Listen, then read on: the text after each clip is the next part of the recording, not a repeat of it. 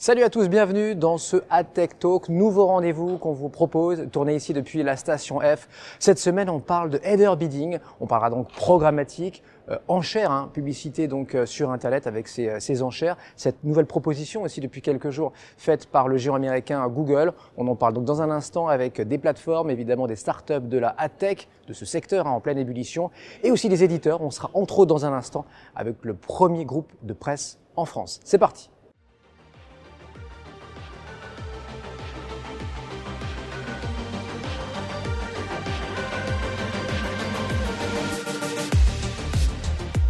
Salut à tous, bienvenue dans ce nouveau donc AdTech Talk, nouveau numéro tourné ici à Station F. Je vous présente nos invités pendant cette prochaine demi-heure.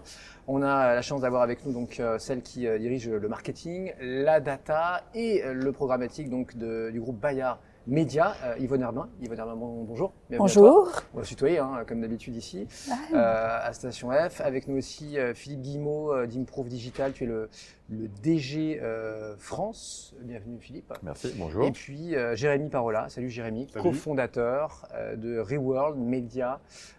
donc on était en charge des activités du numérique, ça tombe bien. on parle de, de AdTech aujourd'hui avec toi. On, on verra que bah, en, en 5 ans, tu es devenu, enfin toi et tes équipes, leader de la presse en France. Presse écrite. Presse écrite. J'imagine que tu vas faire autre chose. Pour un directeur du digital, c'est d'une tristesse incroyable. Mais à la base, vous êtes quand même un groupe digital. digital.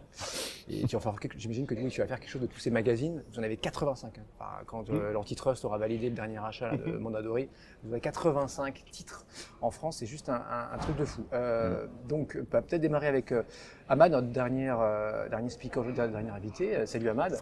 Bonjour Sébastien. Euh, ben Jeloun, donc euh, CEO d'AdLive. Euh, on parle de header bidding pendant cette prochaine demi-heure dans ce AdTech Talk. c'est quoi le header bidding là, pour les nuls en, en, deux minutes Tu nous expliques en quoi c'est une innovation qui a, qui a bouleversé votre secteur à tous là, de, de la tech?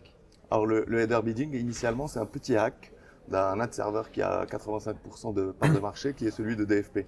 Google, pardon, Google Ad Manager aujourd'hui. Ouais. Et ce qui permet de faire simplement, c'est de, de bloquer un petit peu le chargement de cet ad serveur pour permettre de mettre en concurrence véritablement l'ensemble des acheteurs, des partenaires de demande avec lesquels peut travailler euh, un éditeur. Donc aujourd'hui, c'était ça vraiment euh, l'innovation qui a une dizaine d'années, qui s'est généralisée en France et en Europe depuis 3-4 ans.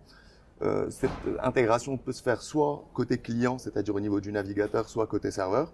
Nous, au niveau d'AdLive, on a intégré les deux. Maintenant, ça rajoute une petite complexité euh, ou un niveau de sophistication pour les éditeurs. Certains euh, l'ont internalisé, donc ont ma massivement investi là-dedans. Euh, D'autres passent par des partenaires tiers, mais euh, donc c'est un petit peu là la tendance du marché. On peut dire que c'est un nouveau standard ou pas? C'est un nouveau standard pour les éditeurs, ça a un impact énorme parce que ça leur permet de mettre euh, en concurrence directement l'ensemble de leur inventaire à tous les partenaires. Donc ça a un impact phénoménal sur leurs revenus, c'est plus 30, plus 40% sur le revenu directement. Donc ça c'est très important. Et pour les, les, acheteurs, les partenaires de demande comme les SSP comme Improve représentés par Philippe aujourd'hui, bah, eux aussi ils ont accès tout de suite à l'ensemble de l'offre disponible pour un éditeur et ça c'est très important. Bon, Philippe, justement, là, côté, côté acheteur, chez Improve, euh, où est-ce que tu te situes dans cette, dans cette chaîne de valeur? Je te rappelle d'un mot, hein, donc c'est une boîte néerlandaise. Oui. Et toi, donc, tu as ouvert le bureau. Euh, J'ai ouvert le bureau français, français ouais, en 2016. Ouais. On va dire l'avènement du bidding, c'est Demesco euh, 2017. D'un seul coup, tout le monde a parlé bidding. Donc, euh, on est rentré Demesco et tous les rendez-vous qu'on a pu avoir étaient sur, sur le déploiement du bidding. Euh, aujourd'hui, il y a une certaine maturité et c'est vrai que c'est un standard. C'est aujourd'hui chaque éditeur bascule sur le bidding avec différents soit des partenaires, soit en interne, en recrutant en interne, mais ça se déploie euh, vraiment euh, fortement. Une belle croissance sur les CPM, sur le, sur le remplissage euh, des inventaires, mais qui est aussi due en même temps à la bascule vers le first price auction, où avant les SSP euh, opéraient les enchères avec un, un, système de second prix, où quand on avait deux bidders, eh ben on allait gagner au prix du second bidder plus un centime, comme on pouvait avoir sur les achats du type eBay avant. Et on est parti sur un first price auction où si on bid à 15 euros, on va payer l'impression 15 euros. Et je pense que les header bidding, exact, qui l'emporte. Donc, il faut faire très attention à sa stratégie de, de, bid parce que si on bid très très haut, ben on paye très très cher. Là où avant on pouvait bider très très haut et se dire qu'on allait payer peut-être très très bas. Maintenant, il faut, il faut assumer. Ouais, exactement, il faut assumer le prix. le prix. Exactement. Ça a pas mal impacté les, les retargeteurs. Euh, exactement. Ouais. Donc les critéos et tous les retargeteurs en général ont dû euh, changer un peu la façon dont les algorithmes euh, travaillaient sur sur l'achat programmatique. Et puis la data aussi est encore euh, a pris plus d'impact parce que pour déterminer la valeur d'une impression, on avait besoin maintenant d'avoir de la data pour savoir si ce, cette impression qu'on recevait était euh, plus efficace euh, qu'une autre impression. Donc je pense qu'il y a deux. Le header bidding a permis d'avoir plus de densité euh, dans les enchères, avec beaucoup plus de partenaires qui bidaient. Maintenant, on a des, des acteurs qui peuvent avoir jusqu'à une vingtaine de SSP euh, ou de différents acteurs de demande qui sont connectés sur une impression, alors qu'au préalable, on avait un système de cascade quasiment. On avait un SSP primaire sur lequel on, on avait nos deals qui tournaient, et puis l'OpenRTB était présent, et puis de temps en temps des, des refileurs euh, qu'on avait tous. Aujourd'hui, c'est tout est en compétition en temps réel, donc. Euh... Mais à t'écouter, Philippe, ça règle pas le, le problème de, du fait de, de de, enfin, vous êtes beaucoup, beaucoup d'acteurs sur la chaîne. C'est pas forcément très euh, transparent. Je sais pas si le terme est bien choisi, mais en tout non, c'est même très clair pour l'éditeur. Euh... C'est pas très clair pour l'éditeur, mais aujourd'hui, quand il intègre un SSP, euh, alors il n'y a plus de questions comme on l'avait au préalable sur euh, les différences technologiques d'un acteur à un autre. On a totalement basculé sur un. On est devenu des acteurs de la demande, donc on nous met en compétition sur le, CPM qu'on va proposer, sur la qualité de la demande, les annonceurs qui, achètent via nos, via tuyaux. Euh, donc le, le, rôle du SSP a, a, vraiment changé. Mais hum, l'éditeur, c'est facile pour lui aujourd'hui d'ajouter un partenaire, de le retirer si euh, il est pas assez fiable, ou le garder juste sur un format, sur une zone géographique, parce qu'il va être très pertinent là-dessus. Et techniquement, on est capable d'avoir cette granularité euh, avec ses partenaires euh, SSP aujourd'hui. Donc, euh, faut avoir, non, la, bonne techno. faut avoir la bonne techno parce que ça reste, c'est vraiment du coup un, un vrai métier technique de l'expertise, pouvoir comprendre ce qui se passe, interpréter les résultats. Et c'est un vrai sujet pour les éditeurs sur les, les prochains mois, les prochaines années. Mais euh, non, non, pour moi, c'est une opportunité. Et plus on met de partenaires malgré tout, plus il y a de densité, euh, plus on densifie l'enchère. donc c'est euh, au final l'éditeur est, gagnant, c'est sûr. On va voir s'ils sont bien armés nos, nos, nos éditeurs aujourd'hui, Yvonne et, euh, et Jérémy. alors Jérémy, leader de la presse écrite en France, on l'a dit avec avec Reworld. le groupe n'existait pas il y a il y a cinq ans. Mm. le header bidding là pour pour toi c'est quoi? C'est le meilleur des deux mondes ou il y a encore des choses à améliorer là alors déjà, nous, on a, un, biais qui est assez intéressant, c'est que comme tu le rappelles, on est quand même une société assez récente et donc on va dire qu'on peut faire partie des groupes qui ont été presque header bidding native. C'est-à-dire que le, le, passage de de la cascade au header bidding s'est fait très rapidement chez nous. Il n'y a pas eu de transition en fait. Il y a, il y a eu une petite transition, ouais. mais peut-être moins longue que pour des éditeurs qui sont sur le marché du digital depuis 15 ans et qui ont mmh. l'habitude d'avoir leur SSP 1, 2, 3, 4, etc., etc. Donc nous on est arrivé, euh, on est arrivé à ce moment-là, au moment où cette compétition se mettait en place. Euh, L'intérêt qu'elle a pour nous, tu disais le meilleur des deux mondes, c'est que effectivement elle a permis pour les éditeurs, je pense, de rationaliser euh, le nombre d'emplacements publicitaires sur une page. Donc ça veut dire euh, de rendre un certain service euh, à l'utilisateur, au lecteur du site internet, puisque plus de compétition veut dire des niveaux de revenus plus élevés. Et donc par définition, comme on calcule quand même des KPI du type combien on rapporte une visite, combien on rapporte une page vue, etc. Si on peut avoir le même genre de revenus qu'avant, en mettant plein de formats, avec moins de formats, parce qu'il y a une compétition plus mmh. saine, euh, ça donne quelque chose d'intéressant pour, euh, pour l'utilisateur. Et le meilleur des deux mondes aussi d'un point de vue des revenus pour, euh, pour les éditeurs, pour la simple et bonne raison que le header bidding nous a permis, comme, comme expliquait Philippe, de d'augmenter la compétition, donc d'augmenter les revenus, donc de mettre à plat quelque chose d'assez sain euh, en termes de. Et tu l'as vu clairement ça Ah, on a fait plus que le voir. Parce que plus 30, plus 40, ça paraît énorme, mais on part de combien? Alors typiquement, je, je pose une question de néophyte. Je suis monsieur euh, je sais pas, Carrefour City, ouais. je suis monsieur Decathlon, j'achète euh, sur, euh, sur un, de tes, un de tes magazines. Mmh, un de mes sites, ouais. C'est quoi le plus connu le, Automoto, par exemple. Automoto, voilà. je mets 1 euro. Toi, tu vas toucher combien? Alors ça c'est un, ça c'est un autre sujet, c'est le sujet de la chaîne de valeur. Oui, tu as absolument raison de poser cette question-là. Aujourd'hui, si on prend les choses de manière un peu matricielle, alors peut-être que les, les SSP vont vont réagir à ce point. Quand mmh. un annonceur vient voir une agence en lui disant j'ai un euro, nous publishers on a tendance à récupérer 20 centimes, 20 et 30 centimes. C'est-à-dire mmh. qu'au milieu il y a des gens, nombreux et variés, qui ont euh, fait un travail euh, remarquable, du, du, remarquable, d'une qualité plus ou moins importante, et en apportant une valeur plus ou moins importante, qui vont prendre sur la chaîne de valeur. Il y a ça, plusieurs acteurs. C'est une réalité. Ouais. Oui, il y a plusieurs acteurs. Enfin, concrètement, dans cette chaîne, ouais. il peut y en avoir, je parlais des SSP, mais il peut y avoir jusqu'à 8-10 acteurs qui vont se nourrir sur, euh, sur sa chaîne de valeur. Donc nous, éditeur, euh, le header bidding ne nous permet pas de reprendre nos contrôles, il nous permet d'avoir une meilleure compétition, mais Donc c'est plus 30, plus 40, mais face, enfin, sur un versus une base qui était quand même ultra faible. Alors, si on prend dans la programmatique, il y a plusieurs choses. Et dans la diffusion publicitaire, il y a plusieurs choses. Il y a la vente de gré à gré, qui est la vente qui est effectuée entre deux êtres humains, un commercial d'une régie et une agence ou un annonceur. On va dire de manière caricaturale c'est que c'est ce qu'on vend le plus cher. Ça, c'est le premier. Ensuite, tu vas avoir toute une variété de deals programmatiques qui sont en fait une négociation d'humains humain mais opéré par un ordinateur, qui sont les preferred deals, les private deals, le programmatique garanti. Mm. Et eux, normalement, sont sur euh, un niveau de valeur qui n'est pas celui du gré à gré, mais qui n'est pas non plus celui de la dernière, euh, de la dernière euh, option d'achat qui est l'open auction. L'open auction, pour la faire assez simple, c'est je veux toucher des gens dans un contexte où je veux toucher un certain nombre de sites et je vais essayer de le toucher le moins cher possible sur un réseau le plus vaste. Donc en gros, c'est assez simple, c'est un peu la différence entre j'achète j'achète mon sac chez Vuitton ou j'achète mon sac chez Lidl. C'est-à-dire que globalement, ça reste un sac, mais c'est pas tout à fait la même chose que tu as acheté au bout du bout. Donc euh, la réalité, c'est que quand on regarde la progression, euh, si on prend la progression uniquement dérivée de la programmatique, le header bidding a permis des progressions qui sont, euh, ça dépend des éditeurs, mais nous on a plutôt constaté du plus 50, plus 60% sur ah nos RPM, puisqu'on a couplé l'utilisation du header bidding avec des optimisations d'UX, donc design de nos sites. On aura peut-être le temps d'en parler. On a un nouveau mode de réflexion qui est le revenu au pixel et qui est plus le revenu à la page ou à la visite, qui est un, notre mode de fonctionnement de mise en compétition. Dans vos actions, on en parlera si tu veux. Mais effectivement, c'est un vrai gros sujet d'augmentation des revenus pour nous qui est euh, le header bidding, mais qui est également le passage, le passage euh, au, first price, qui est quand même un énorme, un énorme sujet. Même si, euh, comme dans toute technologie, quand il y a une faille qui s'ouvre pour augmenter les revenus de l'éditeur, en général, les DSP et les trading desks font le job pour s'équiper de manière à pas acheter à n'importe quel prix non plus. Et donc, du coup, il y a eu une petite aubaine du first price, mais c'est en train de se rationaliser quand même. Mm. Yvonne, alors contrairement à Obélix qui est tombé dans la potion magique tout petit, toi, dans, qui est, Obélix sur le tard. C'est sympa, merci. toi, Obélix. Ma mère, je m'en fais. Toi, tu es venu sur le tard. Tu es venu Moi, sur je, le tard. Je, je suis néophyte du, du, du, programmatique, de la tech. Euh, désolée. Donc, euh, je me souhaite une bienvenue depuis six mois seulement. Ouais. Et en fait, on est dans un groupe qui a une histoire atypique, puisque toi, tu es né il y a cinq ans, le groupe est né il y a cinq ans. Notre groupe Bayard, il est né hmm. il y a 150 ans. Ah ouais, ça. C'est une longue histoire, c'est de la presse, c'est euh, de la sociologie, c'est l'histoire de, de, de, des médias. Et pourtant, il fait déjà plus de chiffre d'affaires, hein, c'est pas juste. Et il fait plus Oh, le groupe fait 300. Euh, euh, Bayard, c'est une très très belle référence pour des groupes comme nous, hein, sur notamment un certain oh là, nombre attention, il veut te racheter là. Non, pardon. c'est 2020. Ils sont en trop bonne santé économique, on ne pourra pas se le permettre. Euh, non, mais sur les cibles que vous touchez. Euh, voilà.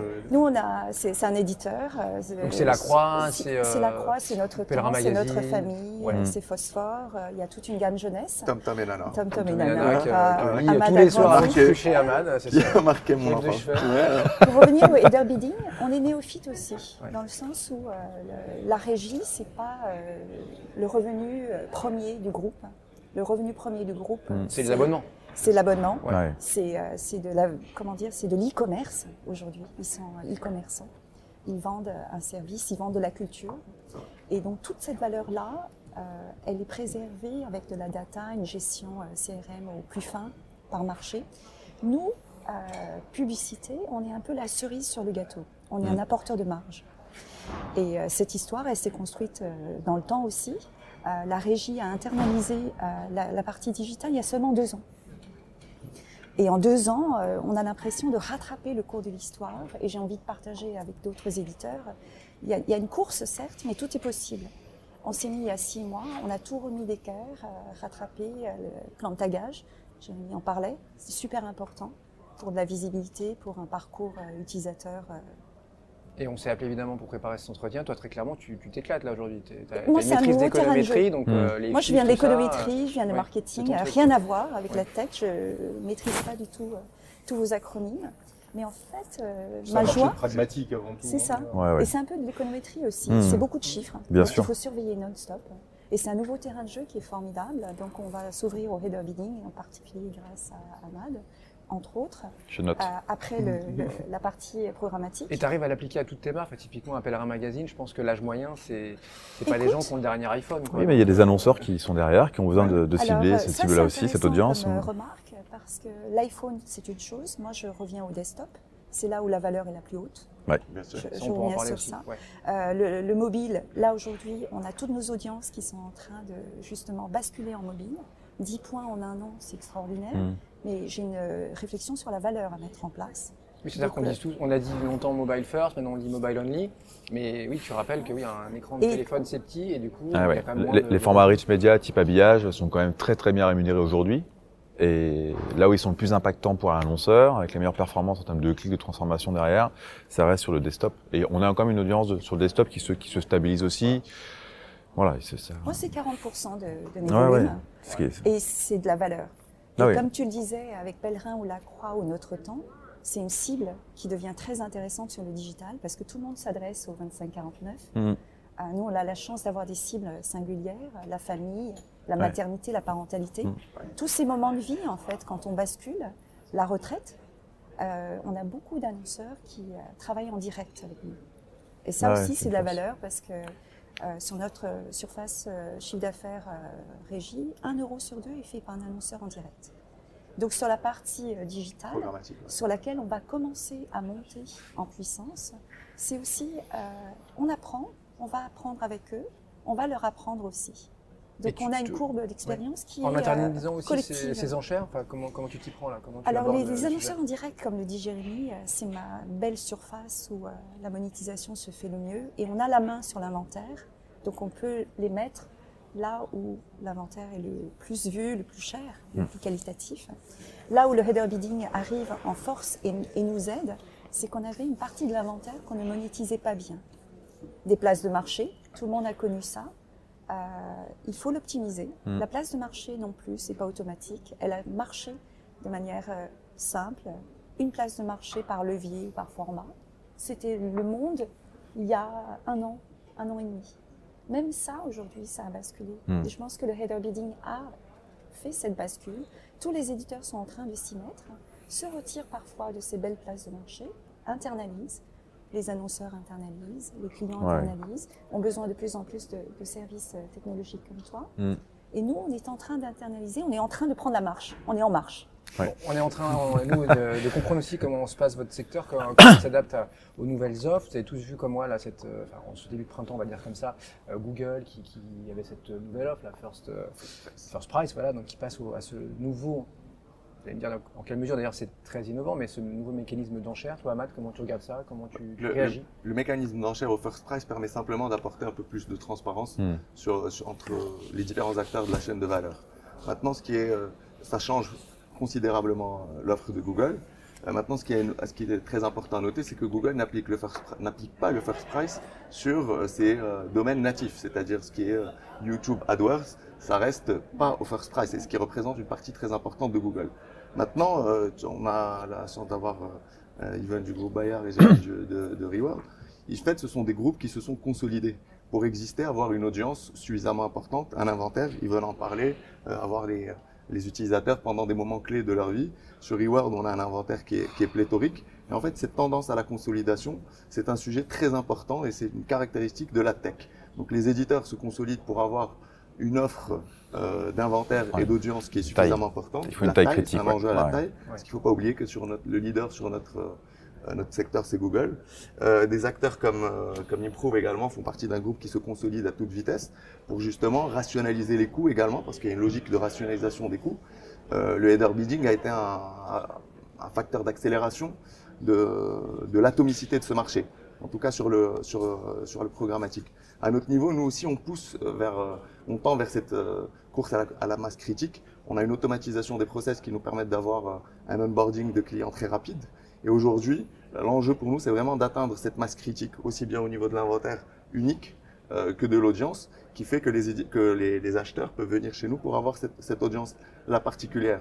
Et euh, l'investissement en technologie est très important également dans cette logique de consolidation, parce qu'aujourd'hui, ça nous a permis de prendre également la mesure euh, des grands annonceurs, des grands annonceurs également, des grands éditeurs, qui aujourd'hui euh, utilisent euh, la plateforme AdLive pour gérer leur, euh, leur AdOps. Mais le first price, effectivement, pour revenir à ça, concrètement, ça a un impact énorme sur, sur, surtout sur les groupes qui sont consolidés parce que ça leur permet de, de valoriser leur inventaire. Tu parles de Google, euh, Philippe, on pourrait parler d'Amazon aussi. Enfin, qui a la, la meilleure bah, connaissance sur ce ah, qu'on fait, ce qu'on achète, ce qu'on veut, ce qu'on ne veut plus On, on, en parle doucement, mais de plus en plus, quand je rencontre des éditeurs, leur offre TAM est présente maintenant aussi en tant que bideur et ça devient un acteur de la demande non négligeable.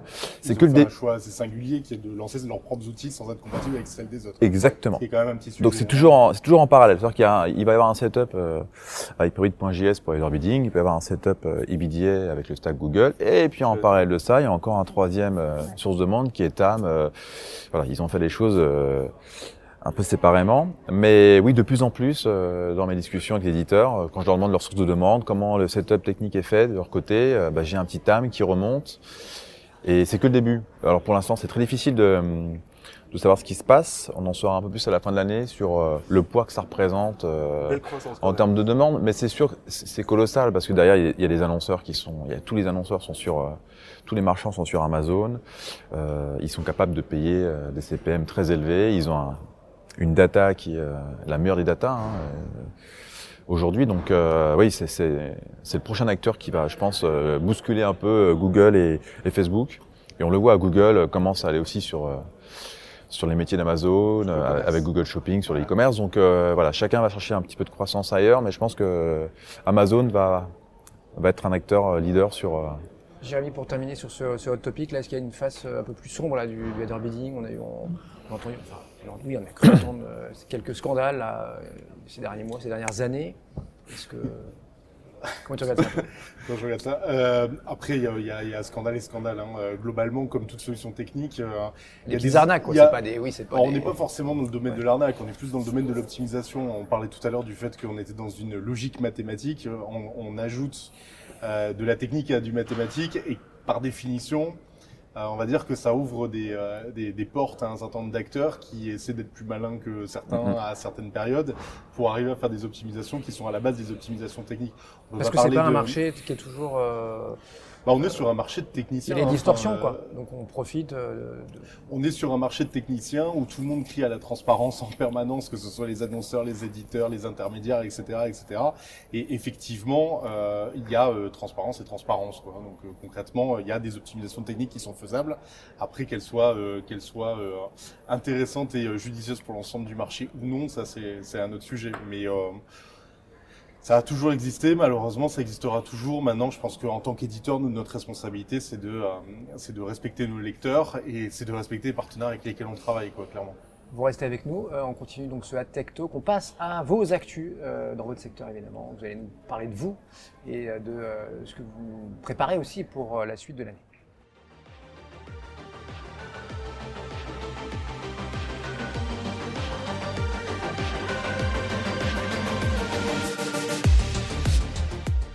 Et donc vos actus, tiens, on va être galant ce coup-ci, on démarre avec toi Yvonne, Yvonne Herbin, donc euh, Bayard Média. Euh, alors voilà, raconte-nous là, c'est quoi le truc le, ah plus Mon actu euh, d'aujourd'hui, c'est mon urgence, justement, c'est la programmatique, c'est le RDR bidding. Et comme je le disais, même si j'ai découvert ça il y a six mois, le programmatique, c'est pas automatique. Ah, c'est comme les antibiotiques.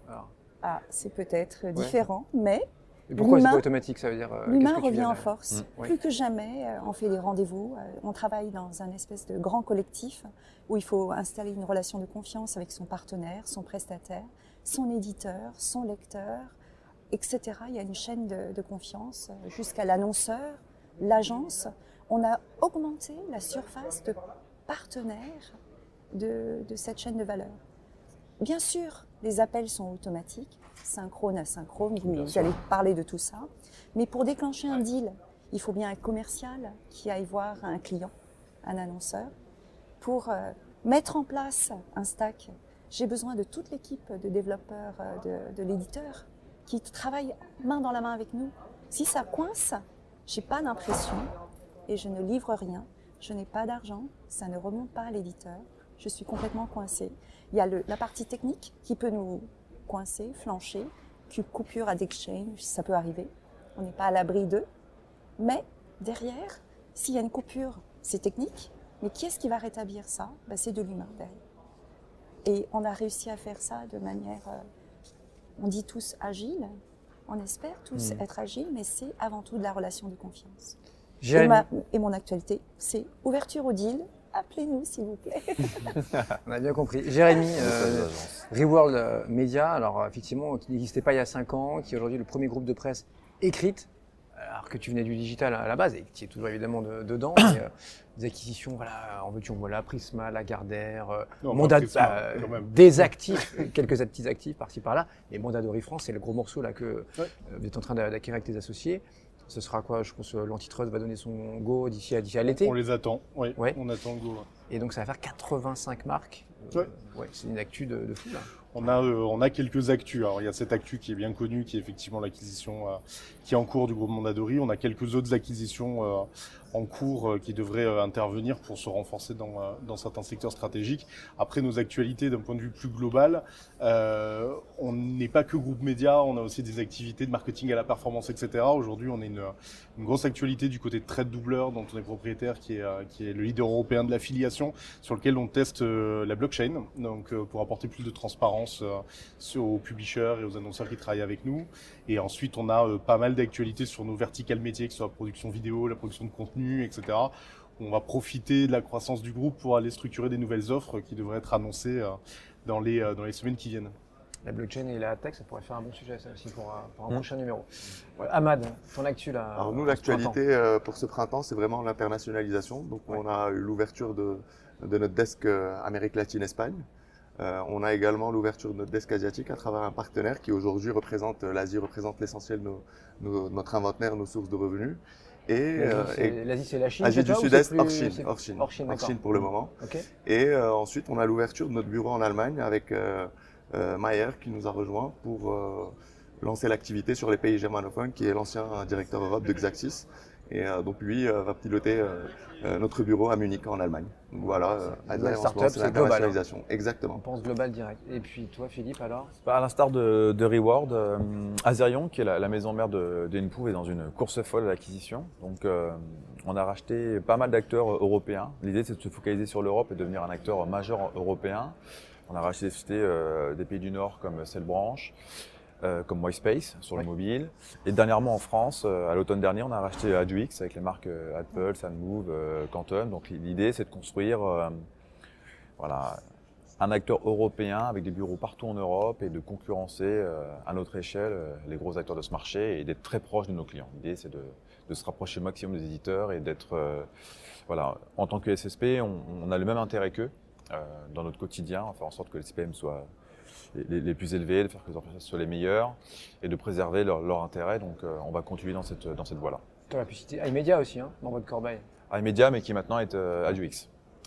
Merci à tous les quatre. Vous ne bah, vous bougez pas, vous restez là. On passe, on termine avec vos conseils, vos conseils aux éditeurs qui nous écoutent.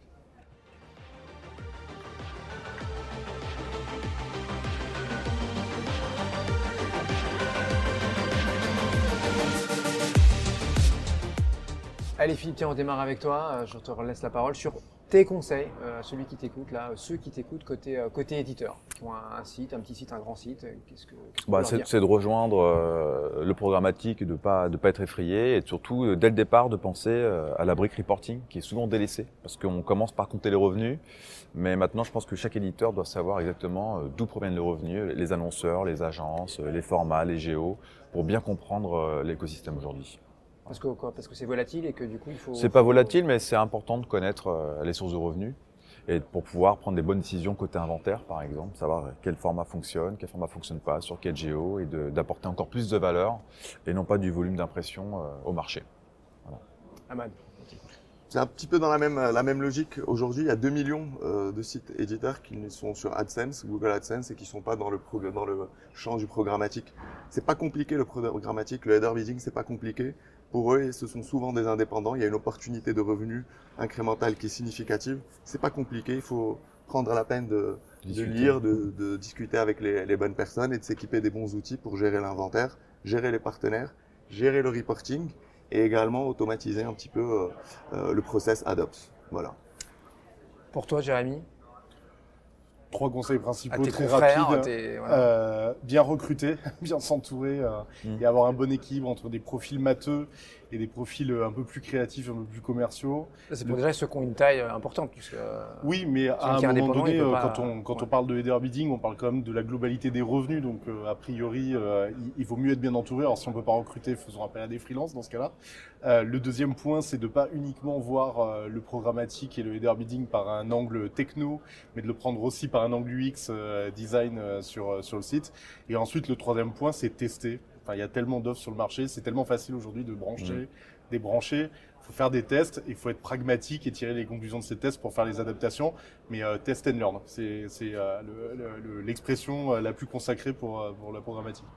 Yvonne, le mot de la fin, donc Yvonne Bayard, Bayard Media, qui était quand même à l'origine des premiers youtubeurs hein, avant, avant Cyprien et tous les autres. Petit Ours Brun était le premier youtubeur avec 35 millions de mmh. VU. Voilà, mais pas de publicité. C'était, c'est, pour les enfants. Donc on est très, euh, comment dire, on fait très attention aussi mmh. à la diffusion de la publicité. Un mot euh, pour les éditeurs, euh, si je peux résumer, c'est la confiance. Mmh. On se fait tous, il faut se faire confiance. Et on a besoin de, cette confiance et elle se travaille au quotidien, en test and learn, comme dit euh, Jérémy. On peut se tromper, on n'est pas les meilleurs du monde, on apprend, euh, mais euh, nos conseils pub peuvent aider les éditeurs à améliorer leur UX éditorial aussi. Hmm. La confiance, voilà, vous avez entendu Yvonne et son, conseil pour vous aujourd'hui. C'est terminé pour ce numéro de AdTech Talk. On se retrouve très vite ici, depuis Station F.